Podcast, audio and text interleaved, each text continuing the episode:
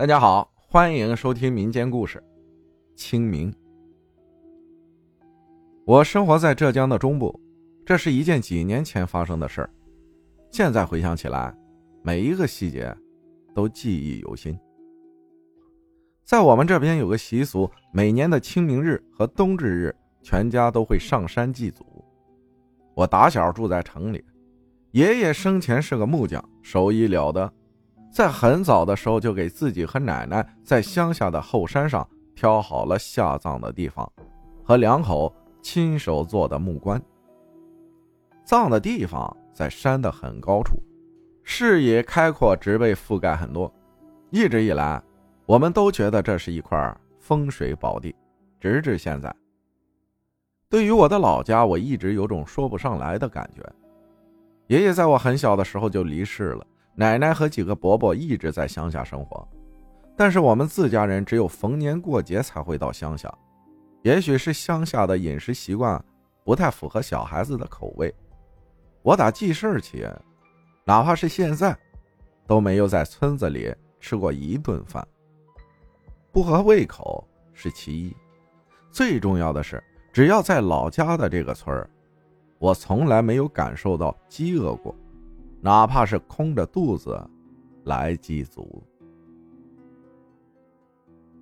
故事发生在十一年前后的一个清明节。那时候我还在念书，大概清明日的前一晚，我做了这么一个梦。那时候我爸有个尼桑的皮卡，是后面带拖斗的那种，前面也能坐上五个人。印象中。是打算去乡下吃晚饭的。进村有一条小路，我说我想透透气，就站到后面的拖斗上去了。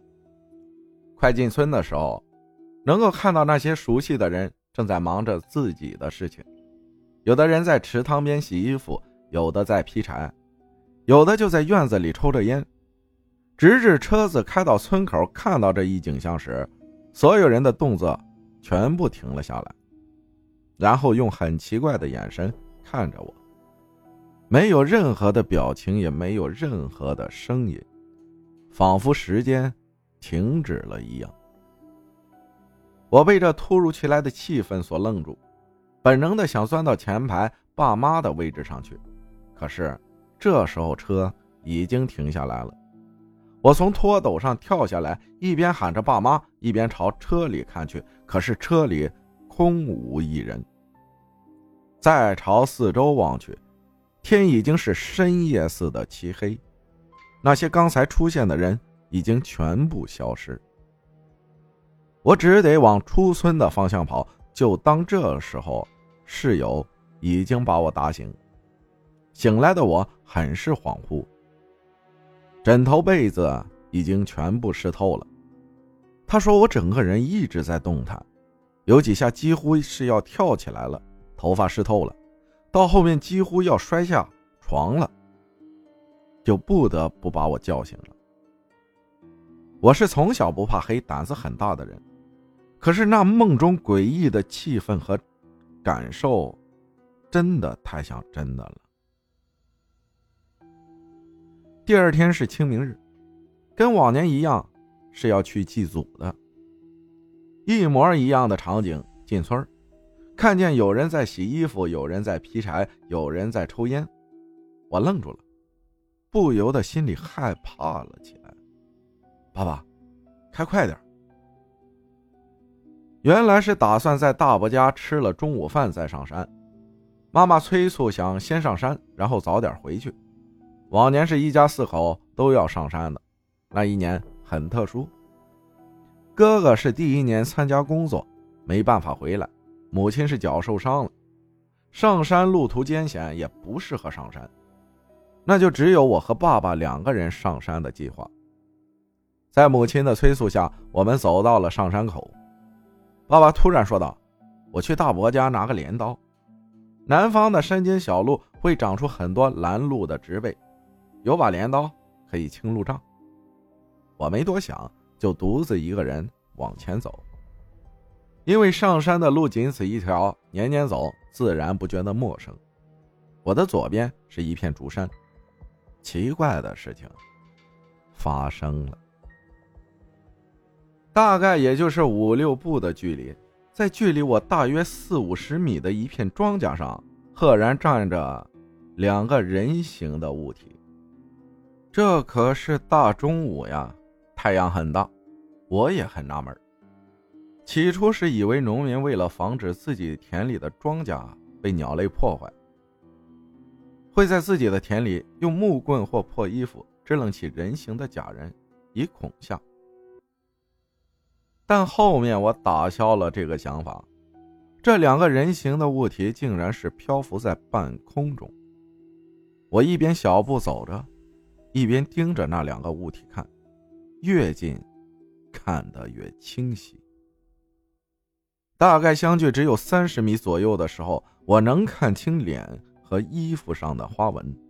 这是两个人，身穿长衣戴帽兜，有点像西方传教士。或者教会的那种服装，一件是白色的，一件是褐色的，上面不规则的有长条的金色和银色的饰条。没有穿鞋子，我清楚的知道这样子的服装在乡下是不可能出现的。再走两步，我不敢多走了。他们俩。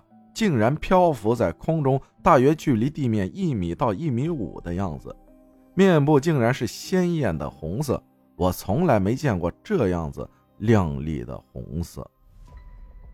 中午的太阳照在他们的脸上和身上，我能感受到反光，山间还有风，我能清楚的看到他们的衣服还在随着风飘荡着。